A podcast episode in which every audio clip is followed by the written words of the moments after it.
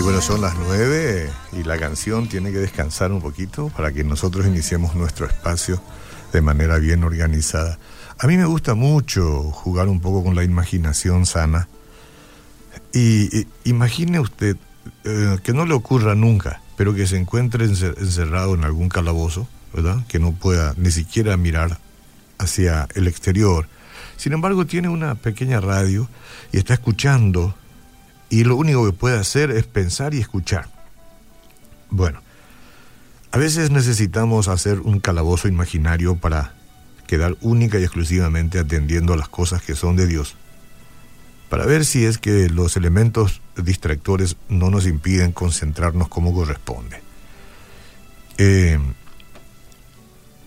voy a compartirles algo de Colosenses 1, 15 al 20 y vamos a ir entrando en calor dentro de este invierno agradable que estamos teniendo hoy miércoles. Eh, él es la imagen del Dios invisible, el primogénito de toda creación, estamos hablando de Jesús. Ahora usted no piensa en ninguna otra cosa porque usted solo está pensando en escuchar esto. Versículo siguiente. Porque en Él fueron creadas todas las cosas, las que hay en los cielos y las que hay en la tierra, visibles e invisibles, sean tronos, sean dominios, sean principados, sean potestades, todo fue creado por medio de Él y para Él. Y Él es antes de todas las cosas. Y todas las cosas en Él subsisten. Qué lindo, ¿verdad? En Jesús. Y Él es la cabeza del cuerpo que es la iglesia.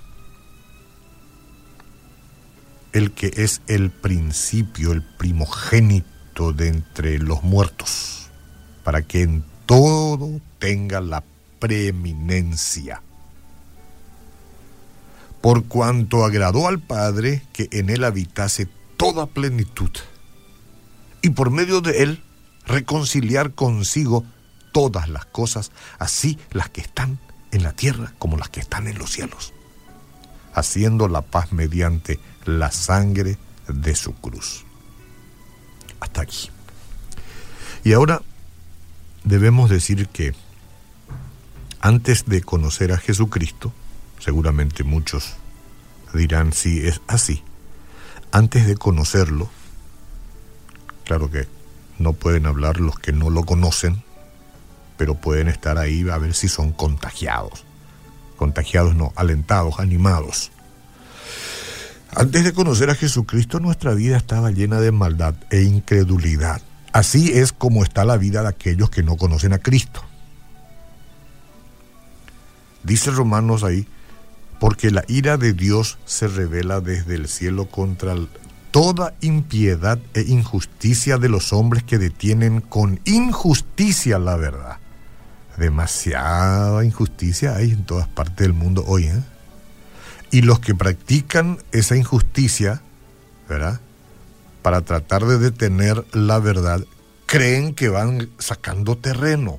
Llámese eh, todas esas cuestiones de filosofías hoy por hoy, formas de pensamientos y cosas que la gente quiere instalar para denigrar la humanidad a partir de la niñez y hacia arriba.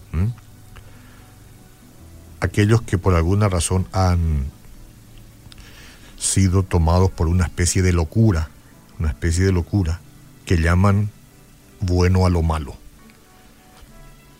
Todo lo que tenga que ver con la homosexualidad, con el deseo este, de, del aborto, de, de todas estas cosas que nos han invadido últimamente. Ideologías raras. Parecen que ganan terreno. Momento, momento. Momento porque la ira de Dios se revela desde el cielo contra toda impiedad e injusticia. Y Dios es el que venga. Y cuando Dios venga, venga. nosotros no. Nosotros no vengamos no, ven, no os venguéis, dice el Señor, nosotros no nos vengamos, pero cuando Dios venga, venga. Así es que cuidado.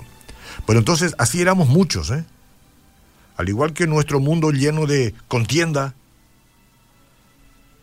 eh, lleno de raras ideologías, y nosotros por ahí clamábamos por paz.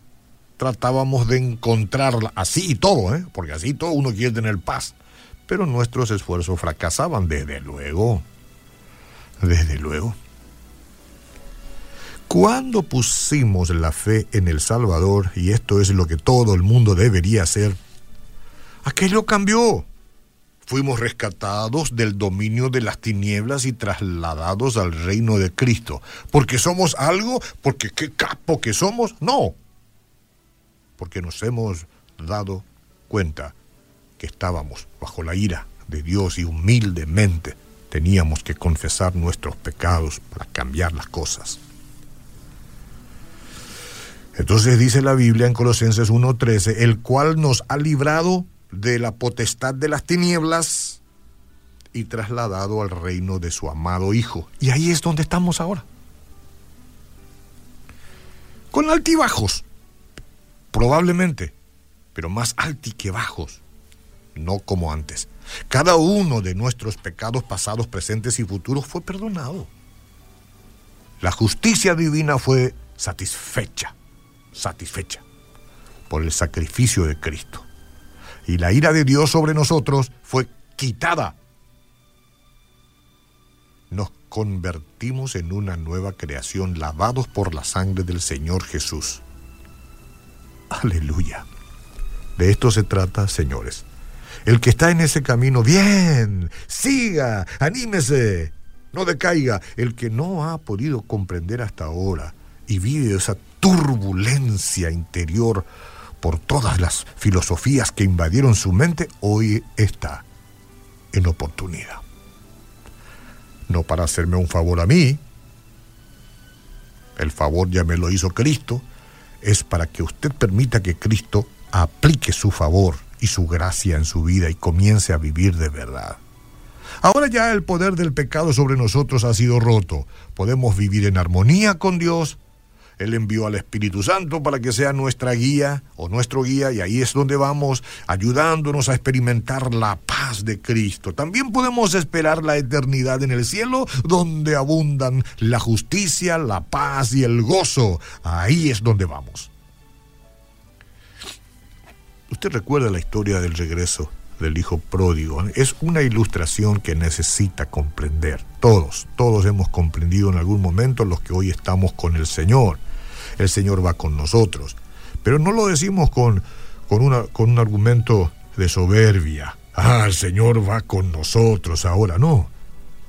Miserable de nosotros que el Señor nos rescató de nuestra vana manera de vivir y ahora vamos con Él, porque un día hemos estado pródigo y nos levantamos y salimos de comer la comida de los cerdos para venir a Cristo, para venir al Padre, y eso es lo que todos debemos hacer. El Hijo había decidido dejar a su Padre para vivir agradándose a sí mismo.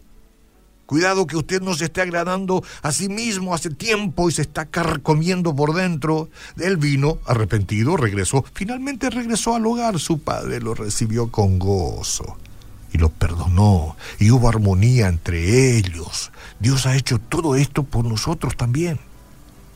Nuestra unidad con el Padre Celestial tuvo un gran precio, el sacrificio de su Hijo unigénito. Cristo dio su vida por nosotros para que pudiéramos ser reconciliados con Dios, lo sabe.